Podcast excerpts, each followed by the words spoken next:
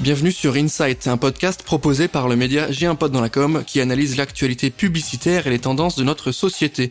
Nous allons décrypter ensemble les différentes mécaniques créatives qui permettent de passer de l'idée à l'action. Et dans ce nouvel épisode, on va vous parler d'événementiel, d'expérience de marque, de lieu de vie, de lieu de vente. Pour m'accompagner, je reçois Bertrand Mialet qui est PDG de l'agence White Buzz Agency. Salut Bertrand, comment ça va? Salut Valentin, ça va et toi? hein ça va hyper bien, je suis ravi de t'avoir avec nous aujourd'hui. On va se parler d'un format euh, un peu spécial, euh, le lieu de vie. On va comprendre du comment on passe du lieu de vente au lieu de vie. Tu vas nous raconter un peu ce que vous proposez avec l'agence, les différents clients avec lesquels vous travaillez et comment ce concept de lieu de vie peut intéresser les annonceurs, là où on peut créer une vraie expérience de marque. On va y revenir justement sur ce terme d'expérience de marque. Pour commencer ce podcast, est-ce que tu peux nous présenter l'agence, nous dire ce que vous faites au sein de White Buzz Agency. Bien sûr, Valentin. Euh, White Buzz Agency, c'est une agence de communication hybride euh, divisée en plusieurs pôles. Le pôle Brandex dont tu viens de parler, euh, un pôle euh, B2C et un pôle B2B qu'on développe de plus en plus. Et euh, force est de constater que c'est la joint venture de tous ces pôles qui font notamment la force de l'agence, puisque en maîtrisant tous ces assets-là, on est aussi bien concepteur que producteur. Et c'est important de parler de production aussi quand on parle d'événements, notamment dans le cadre de lieux de vie dont on va parler après, puisque quand on conceptualise et qu'on produit nos lieux de vie, on prend des risques euh, en hmm. tant que producteur, comme lorsque tu produis un concert. Voilà, on en parlera après, mais ça c'est intéressant conception, production, on, on sait bien que tu fasses le point là-dessus, on y reviendra, mais c'est pas uniquement, ok, on loue un lieu, on voit des trucs cool et on voit ce qui se passe. Il y a une, il y a de la créativité même dans ce sujet-là. Alors de toute façon, nous on est euh, majoritairement consultés euh, en tant qu'agence de contenu euh, créatif et mm. récréatif. ça c'est le point de départ de n'importe quelle problématique annonceur, agence en ce qui nous concerne. c'est on, s'amuse à, nous comparer nous un peu comme l'agence Tourisque. C'était même un nom à une époque il y a 15 ans quand on avait monté la boîte qu'on avait soufflé. Donc de toute façon, le point de départ c'est on veut un concept créatif, très disruptif. On appelle White Buzz Agency. Qu'est-ce qu'ils vont bien pouvoir nous livrer? Et à partir de là, on part d'une page blanche, comme tu le sais, et euh, bah, on propose euh, des concepts forts, hmm. idéalement avec un temps d'avance sur ce qu'on appelle la tendance. Je vais, je vais faire exprès de, de te titiller là-dessus, mais on parle beaucoup de, d'expérience en ligne, de vente en ligne, de e-commerce. Vous, votre expertise, votre cœur de métier, c'est de créer des lieux de rencontre physiques, des lieux de vie. Euh, de mm. twister ce concept de lieu de vente au lieu de vie. Est-ce que tu peux nous expliquer un peu la force de ce format? Pourquoi les marques ont besoin de se connecter aux gens? Bien sûr. Alors, euh, mais tu saches d'abord que tu ne me titilles pas du tout, même si ça me plairait beaucoup, euh, puisque en l'occurrence, ces lieux de vie physique, comme tu dis, sont à 99% pensés, et d'autant plus depuis le Covid, comme des lieux de vie aussi qui vont vivre en on. Ces lieux de vie sont pensés parfois pour des influenceurs, euh, ça peut être euh, en pré-opening, comme avant, on faisait juste un lancement presse. Maintenant, c'est presse et influenceurs obligatoirement. Donc, c'est un peu eux qui viennent euh, faire parler du lieu avant tout le monde. ils peuvent aussi, de toute façon, participer tout au long de l'opération et monter justement des vidéos ou des podcasts comme on est en train de le faire. Donc, nos lieux nous permettent vraiment de vivre l'expérience de marque sur le web. Ça, c'est le premier sur le web et sur les RS. Ça faut bien l'avoir en tête, donc ça ne me titille pas. Et ensuite, pourquoi est-ce qu'on a besoin de revenir bah, Surtout après ces trois années euh, difficiles, enfin deux, deux à trois années difficiles, euh, sur des lieux de vie physiques? Euh, alors là, il y a plusieurs raisons. Tu parlais tout à l'heure de, de marques. Évidemment, les lieux de vie que nous, on conceptualise et qu'on produit, on va dire que très souvent, il y a évidemment des problématiques d'image et de notoriété ça c'est sûr, comme n'importe quel concept de communication hein, euh, qui est monté par agence. Et donc, euh, nos lieux de vie, ils sont pensés euh, en général pour faire de l'image et de la noto, évidemment, mais aussi, et c'est quand même ça la force des lieux de vie, pour répondre à des problématiques de volume et de trafic. Donc nous, on garantit des KPIs hyper forts auprès de tous nos partenaires. La preuve, euh, la preuve qu'on garantit bien ces KPIs, c'est que tous nos partenaires ont une durée de vie minimum de 3 à 5 ans, sinon plus. Donc avec lesquels on crée euh, des concepts sur de longues, longues périodes. Et euh, à chaque fois, à chaque édition, dès lors qu'on crée un lieu de vie physique, comme tu le dis, qui est un, un, moment d'expérience pour le conso et de partage bien sûr sur les réseaux ou en off dans le cadre de notre vie, systématiquement, il y a des objectifs derrière de vente. Hmm et de trafic. Et ça, c'est hyper important parce que c'est vraiment des outils de communication au service du business, quoi. Oui, mais c'est bien que tu fasses ce point-là de rappel parce qu'au final, euh, c'est toujours un peu plus technique euh, quand on va voir un annonceur et qu'on lui parle d'événements et qu'on lui dit voilà lieu de vie. Quand on dit voilà campagne télé, on sait ce qu'on va gagner, on sait ce qu'on achète. Là, quand on est sur de l'événementiel et de la création de lieu de vie, bah déjà l'annonceur il peut se demander mais moi j'ai un lieu de vente, pourquoi je le twisterai pas simplement? Pourquoi il faut aller beaucoup plus loin? Qu'est-ce que vous leur promettez? Versus peut-être le pop-up store, tu vois, qui est quelque chose de déjà bien, ancré dans les mentalités. Qu'est-ce que vous proposez avec ce concept-là de lieu de vie alors bien sûr, et c'est important d'en parler. Alors il nous arrive hein, euh, de faire des pop-up stores, mais un pop-up store euh, déjà. Euh, ça vient du pop-up qu'on a tous connu, qui plombait nos ordis il y a 15 ans, au moment où nous justement on est parti dans les lieux de vie. donc c'est tout un symbole. En gros, le pop-up, c'est de manière générale, c'est lieu à fort trafic. Je fais du merch et puis je prends ce qui arrive. C'est à peu près ça en gros. Nous, les lieux de vie, c'est des lieux en général de destination avec euh, une surface qui nous permet de nous exprimer et de faire émerger euh, la marque dans le cadre d'une nouvelle campagne, pourquoi pas. En général, on a un ADN ultra, ultra artistique. Donc, en général, ça nous permet aussi de nous éclater d'un point de vue artistique, de lancer des collabs, etc. Et euh, c'est presque très souvent muséal. C'est euh, ultra immersif, muséal. Donc, c'est pas ce qu'on peut faire dans, dans le cadre d'un pop-up euh, qui ferait en moyenne 50 à 150 mètres carrés. Souvent, c'est un petit peu plus dimensionné. Et il y a un vrai parcours conso. Et on a des exemples concrets qui sont hallucinants en termes de chiffres. Quoi. on va aller proche banlieue ou on va aller en ville dans des coins où il y a personne il nous arrivait d'aller dans des rues où il y avait absolument aucun passage et où on se retrouvait même en plein hiver à faire du 5 à 10 000 personnes par jour pour aller vivre une expérience de marque. J'insiste sur le fait qu'on va vivre une expérience de marque quand même. Le, consommateur, il sait qu'il va vivre une expérience de marque. Et pour autant, il se déplace, euh, même sous la neige, pour aller vivre cette expérience. Donc il y a un côté un peu moins peut-être marketing direct, mais plus comme tu dis expérientiel où on vient proposer quelque chose. Euh, L'expérience est cool, égale la marque est cool et j'en garde un souvenir euh, plus palpable qu'une pub, euh, qu'une Facebook Ads ou autre.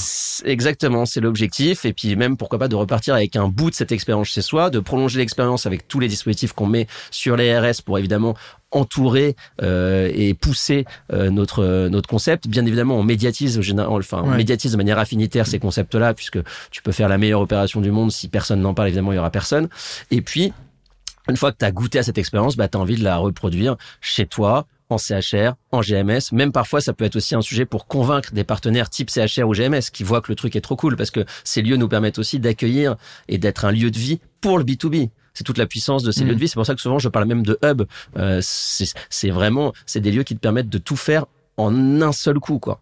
C'est euh, tu, tu pré-open avec les influenceurs, avec la presse, tu fais des événements B2B au sein de ton lieu et pour autant, euh, t'as 4000 consos qui viennent euh, le mm. même jour, quoi. Vous, vous travaillez avec pas mal de clients assez différents. J'ai en tête Fnac, euh, Carte Noire, Deezer, Adidas, Le Bon Coin, mais il y a un côté aussi intéressant, notamment pour un certain profil d'annonceurs, avec des alcooliers ou euh, des annonceurs qui sont soumis à la loi E20 en publicité classique. Ce lieu de vie-là permet aussi d'avoir un moment de communication, un moment de rencontre qui est plus facilement gérable, avec peut-être moins de contraintes et en tout cas avec euh, euh une capacité à être créatif un peu plus palpable peut-être. Alors, évidemment, alors il y a un premier sujet, c'est si on aborde le sujet de la loi E20. Évidemment, euh, euh, le twist assez intéressant lorsqu'on crée un lieu de vie, c'est que si ce lieu de vie est, est un lieu de consommation, on peut communiquer légalement autour du produit. Euh, alors après, il y a quelque chose à savoir et à maîtriser. Évidemment, on peut pas communiquer n'importe comment. Il y a quand même la loi E20 qui restreint, mais pour autant, on peut y aller plus facilement que, que, que lorsqu'on monte d'autres dispositifs. Donc ça, c'est très important, et c'est pour ça qu'on a pas mal d'annonceurs euh, qui sont euh, des spies, des brasseurs, maisons de champagne et autres. Mais on a aussi beaucoup, de manière générale, de partenaires et de clients qui sont dans la grande conso.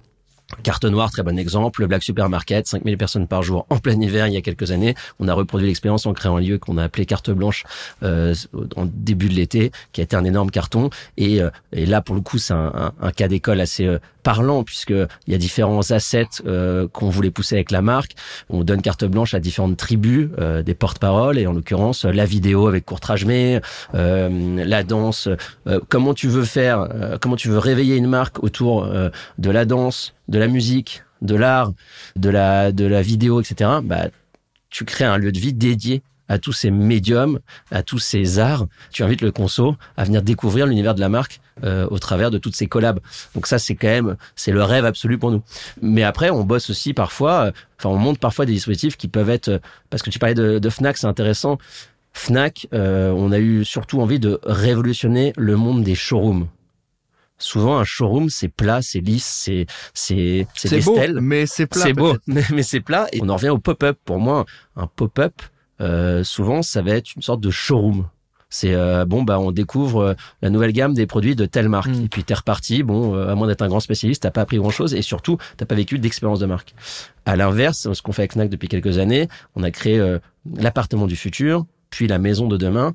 Quand tu débarques dans l'univers, tu découvres euh, toutes les marques distribuées par le groupe de manière complètement euh, twistée. Mm. Et donc, euh, donc forcément, ça, ça, ça, ça évoque euh, chez le conso ou chez le partenaire, parce que beaucoup de B2B, euh, bah, une envie toujours d'en savoir plus et puis surtout un, début de kiff avec la marque. Quoi. Quand tu prends des aspirateurs d'une marque euh, qui sont en train de faire un ballet artistique complètement euh, délirant, euh, forcément tu te souviens des, des, des aspirateurs que tu as vus. Quoi. Mais c'est hyper intéressant ce que tu dis parce qu'au final, euh, pour ceux qui nous écoutent, c'est, c'est, c'est bien aussi de le rappeler, on, il y a cette capacité à être créatif même dans l'événementiel. Et je trouve ça important de le rappeler, c'est que non, l'événement est pas forcément quelque chose de plat, forcément quelque chose où on rassemble des gens et on voit ce qui se passe. Il y a le côté créatif au même titre qu'une campagne télé, qu'une campagne Bien sûr. print. Et ce que Bien tu sûr, racontais, c'est hyper intéressant. Si le format, ok, je prends un format télé, mais si derrière j'ai pas une bonne écriture, j'ai pas une bonne Ah idée, j'ai pas une narration, il se passe rien. C'est pareil pour Mais- un événement. Mais je vais même te dire que au sein de l'agence aujourd'hui, nous, il y a autant de designers, d'artistes, de euh, personnes ou de personnalités qui sont des comédiens ou qui sont passés par les beaux-arts, même euh, des spécialistes. Je sais pas si ça te parle, mais il y a un métier qu'on a découvert récemment, c'est le métier de conférencier. Parce que ça, c'est pareil, ça peut être chiant à mourir, comme ça peut être extrêmement cool une conférence. Tu vois, c'est il y a juste toujours pareil le curseur à placer, le petit twist en plus, parce que sinon, moi, une conférence à titre personnel, quand j'y vais souvent, même dans des pour aller à des conférences qui me passionnent, je peux m'endormir assez rapidement. Mm. Donc Mm. ça, ça aussi, c'est un sujet, comment révolutionner la- les conférences de presse.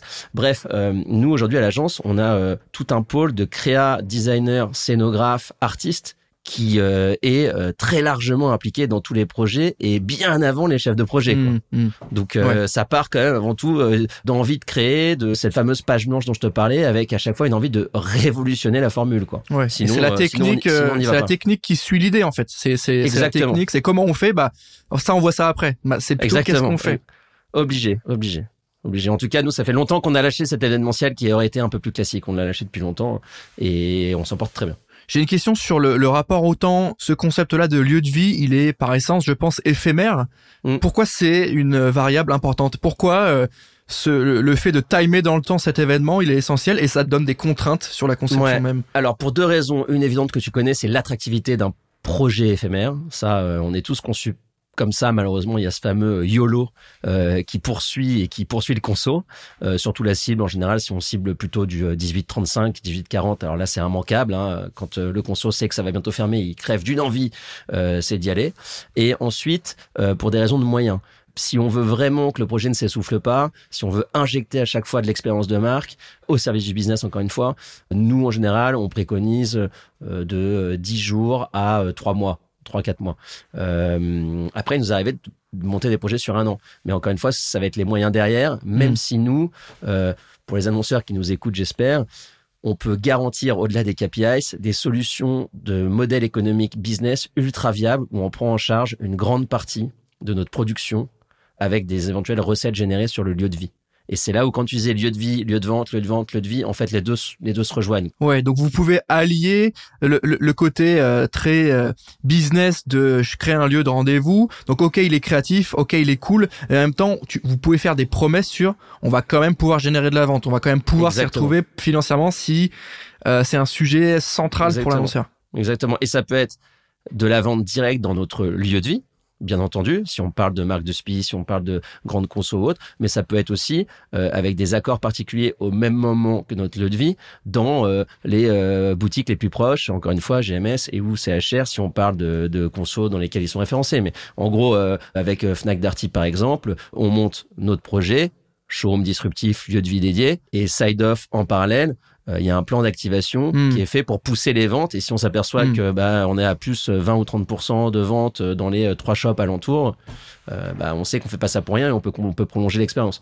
Il y a une brique de plus peut-être aussi avec le, le- les influenceurs. Peut-être qu'il y a aussi, le, Alors aussi la possibilité de faire des collabs en disant bah, un, code promo ou un influenceur qui va faire Mais- du drive to web peut-être. Et c'est exactement ça, mais il nous est même arrivé d'ouvrir des lieux de vie euh, où nos objectifs étaient déjà sold out enfin nos objectifs de vente étaient déjà sold out puisque les 24 euh, heures précédant l'ouverture grand public, les influx étaient venus et avaient déjà euh, balancé les, les, les, promos ou en tout cas balancé les plans. Parce que du, de fait, on est aussi passé, on est aussi devenu très expert des ventes digitales. Moi, à mon époque, c'était tourner manège, euh, tu vois, c'était un peu, enfin moi, mon, mon époque jusqu'à il y a trois ans, mon savoir-faire, on va dire, dans, dans, dans les ventes de ce genre, c'est les, les téléshopping, quoi qu'on a tous connu à 6-7 heures du mat, euh, tu tombes sur le la énième le pelle à tarte, tu vois, euh, que tu trouvais à la téloche. Il s'avère qu'on est devenu expert de la conception et production euh, de vente en ligne, les Black Friday, etc il y a un côté hyper actuel, je trouve, dans ce que tu racontes sur. Euh, on a su se réinventer, en tout cas, on a su promettre à l'annonceur qui bossait avec nous quelque chose d'un peu plus à la page. Déjà, quand tu arrives avec le concept de lieu de vie, tu lui expliques c'est un ah c'est un pop-up store. Non, c'est un lieu de vie. Rien que là, je pense, vous avez chopé un truc qui fait que bah ouais, ça peut parler en fait.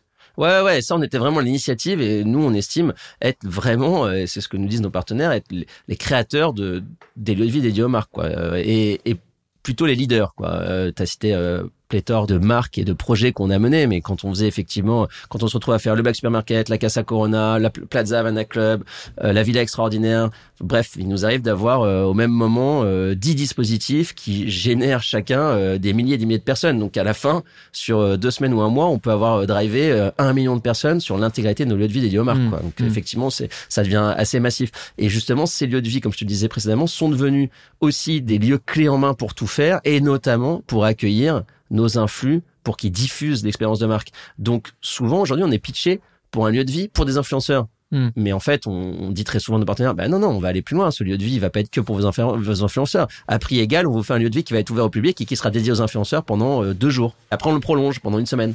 il me reste encore deux, trois questions. J'en ai une rapide sur le, le, la géolocalisation. On a parlé du format, on a parlé de l'aspect éphémère, on a parlé euh, de l'aspect un peu plus euh, relation avec le business. Maintenant, sur l'aspect euh, géolocalisation, est-ce qu'on n'est pas limité à, Paris? Est-ce qu'il y a de l'activation Non, mais tu vois, c'est une question parce que là, tout ce qu'on a en tête, c'est plutôt du pop-up parisien avec de l'influenceur parisien, de la presse parisienne. Mais est-ce qu'on peut aller toucher un peu ailleurs? T'as entièrement raison, mais alors justement non, mon capitaine. Je vais te répondre très simplement pour une fois. Je crois que je vais réussir à être rapide dans ma réponse. souvent, effectivement, on démarre avec une ambassade. Cette ambassade, elle est dans une grande métropole. Elle peut tout aussi bien être à Marseille euh, qu'à Paris ou à Bordeaux, qu'à Nantes, peu importe. Mais en général, on démarre avec une ambassade dans laquelle on met pas mal de moyens. Et au moment où on démarre cette aventure-là, très souvent, dès lors que c'est réussi, et c'est le cas, on est déjà en réflexion pour aller pousser un peu partout. Donc, euh, tu parlais de Casa Corona, par exemple. Bah, Casa Corona, on a démarré, je crois, de mémoire à Bordeaux. Ça a cartonné. Euh, mais comme euh, encore plus que ce qu'on imaginait. Et puis, on a commencé le roadshow. Donc, ça devient un roadshow, donc un roadshow de lieu de vie. Donc, au lieu que ce soit un roadshow avec, j'en sais rien, moi, avec un truck, bah, c'est un roadshow de lieu de vie. Et après, bah, on a été à Marseille, à Paris, etc. Et d'ailleurs, j'invite même nos annonceurs euh, souvent à démarrer par ailleurs que Paris. Hein. Franchement, c'est nous, c'est on n'a pas besoin de commencer par Paris. Est-ce qu'il y a une bonne pratique? Là, tu me parlais de, format, il fallait être créatif, il fallait trouver la bonne idée, etc. Est-ce qu'il y a un format idéal? Est-ce qu'il y a des choses à respecter quand on travaille sur un lieu de vie à lancer? Est-ce qu'il y a un format idéal? Est-ce qu'il y a un lieu idéal? Est-ce qu'il y a une typologie d'invité idéal? Est-ce qu'il y a le format ultime? Ah, j'aimerais bien, hein. j'aimerais bien, mais euh, non, malheureusement, il n'y a pas de format euh, ultime, il n'y a pas de type spécifique, sinon euh, du bon sens, évidemment. encore une fois, hein, tu travailles avec et pour une marque, un annonceur, donc peut-être des choses à éviter. Alors peut-être genre un, espace trop bah, petit ou justement trop grand pour paraître vide, je sais pas. Ouais, des choses à éviter. Je réfléchis pendant que tu m'en parles. On est tellement dedans qu'on s'en rend plus compte. Souvent, encore une fois, ces lieux, ils marquent un temps fort dans le cadre d'une campagne euh, d'une marque. Donc, ils, vont soit marquer le début, soit la fin d'une campagne.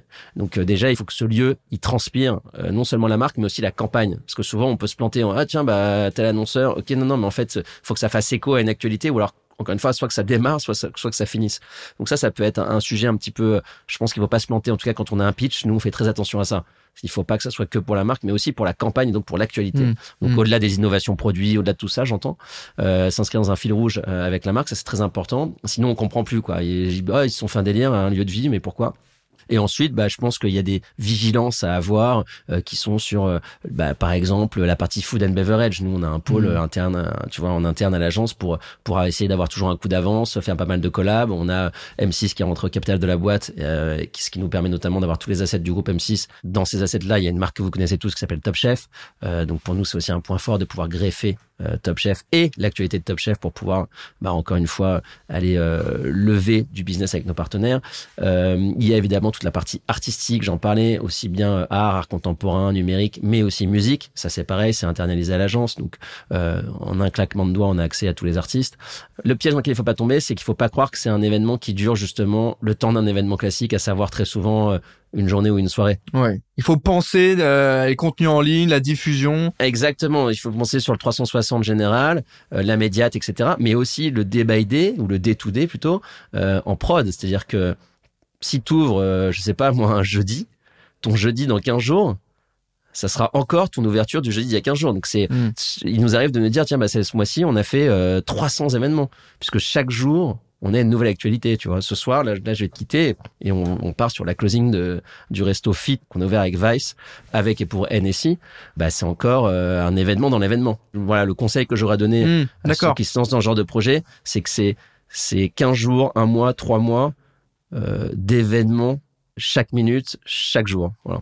Donc il Ouais. faut pas se dire tiens ça y est j'ai ouvert oh bah ça roule non non et tous les jours il y a un nouvel événement tous les jours il y a un nouveau un- tu vois il y a un nouveau conso qui vient découvrir ou qui vient redécouvrir on événementialise l'événement. C'est c'est hyper important parce que je trouve et ça c'est pour pour le coup c'est vraiment le point sur lequel où bah je je je suis content que tu m'aies répondu là-dessus, c'est ne pas se tromper, dire on lance l'événement, on voit ce qui se passe, c'est cool, on l'a lancé, les influenceurs sont là, ouais. mais c'est plutôt ce ok on a cinq jours, qu'est-ce qu'on fait pendant cinq jours? Ouais. Et co- comment on fait pour comment on fait pour opti- optimiser chaque minute, chaque jour l'expérience et pour que l'expérience de marque soit la plus ouf possible sur la période donnée quoi. Et encore une fois, ne pas tomber dans le piège du parce qu'on fait aussi beaucoup d'événements one shot si j'ose dire. C'est d'une intensité extrême, mais là c'est la même intensité Hmm. diluée et divisée sur euh, une amplitude qui est pas la même en termes de timing. Voilà. Donc ça faut l'avoir en tête. Et ça permet aussi de se dire peut-être voilà euh, si sur cinq jours il y a une une actu très cool et sur les cinq jours il y a un truc sympa, bah un j'ai un peu le fear of missing out, du coup je faut que j'en choisisse un, mais du coup je vais y aller. Et deux, bah si j'en rate un, il y en a quand même un de cool. Et euh, j'ai pas raté l'ouverture ni le closing parce que les deux soirs je pouvais pas. Il y a quand même des choses. Ça, c'est pas mal. exactement. Exactement, exactement. Ça te permet vraiment de nourrir euh, et d'abreuver, euh, sans jeu de mots euh, en parlant de FNB, de nourrir et d'abreuver ton expérience de marque euh, en fil rouge euh, et de, de- et, d'avoir de créer une, une attente conso sur la durée, quoi. Bertrand, j'ai une dernière question pour toi. Euh, on parle beaucoup de métaverse, beaucoup d'annonceurs lancent leur, leur métaverse euh, et s'amusent et se glorifient de ça. Euh, je sais pas encore où est l'usage. Est-ce que toi, ça te parle? Est-ce que toi, il y a un sujet pour vous là-dessus en Ouais. tant que- qu'agence? Oui, oui, oui, bien sûr. Bah nous, il y a, nous, c'est un sujet, un sujet sur lequel on a déjà travaillé avec l'acteur principal, donc avec Facebook, un sujet sur lequel on travaille avec presque l'ensemble de nos marques euh, partenaires à l'année. Évidemment, euh, ça fait complètement écho à ce qu'on vient de dire. Donc, nous, euh, aller du off vers le on ou aller, du on vers le off ou du on-on ou du off-off, Mm. bref, on traite de tous ces sujets-là. Donc, ça me semble pas délirant. Les seuls trucs qu'on n'arrive pas encore à bien craquer, c'est les fameux KPIs qu'on arrive à garantir dans notre formule numéro 1 et qu'à date, on n'est pas capable de garantir Mm, et de promettre dans la formule numéro 2. Et aujourd'hui, euh, avec la crise, avec euh, l'inflation, avec tout ce qu'on est en train de traverser, plus que jamais, et à juste titre, nos annonceurs nous demandent de garantir des KPIs. Mm, mm. Voilà. Donc tant qu'on n'est pas en mesure de garantir des KPIs euh, de manière vraiment professionnelle, Ouais. bah on a du mal à s'aventurer et à mettre des moyens euh, pour le moment. Donc on essaye quand même parce que tu as compris qu'on était plutôt de, plutôt euh, novateur et qu'on aimait bien prendre des risques.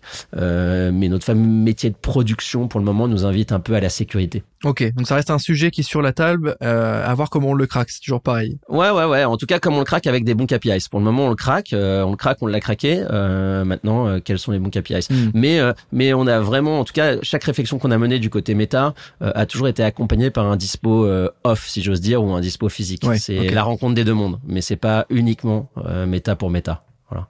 Ok, bah, hyper clair. Euh, Bertrand, malheureusement, on arrive à la fin de cet épisode. Déjà, merci à toi d'avoir pris le temps de répondre à toutes mes questions. Merci Valentin. À bientôt, j'espère. Et puis, euh, t'es le bienvenu sur euh, sur nos spots. Eh ben écoute, on est ravis de t'avoir eu. Euh, dès qu'il y a une actu Wild Buzz Agency, évidemment, on sera euh, le premier relais sur les lieux de vie justement. Je rappelle que tu es PDG de l'agence Wild Buzz Agency. Euh, si vous avez aimé cet épisode, n'hésitez pas à mettre 5 étoiles sur Apple Podcast, c'est toujours bon pour le référencement. N'hésitez pas aussi à aller checker la page de l'agence sur J'ai un pote dans la com. Merci encore à toi Bertrand, merci à tous de nous avoir écoutés. Merci Valentin, merci à tous, à plus tard. À bientôt, ciao. Merci, salut, ciao.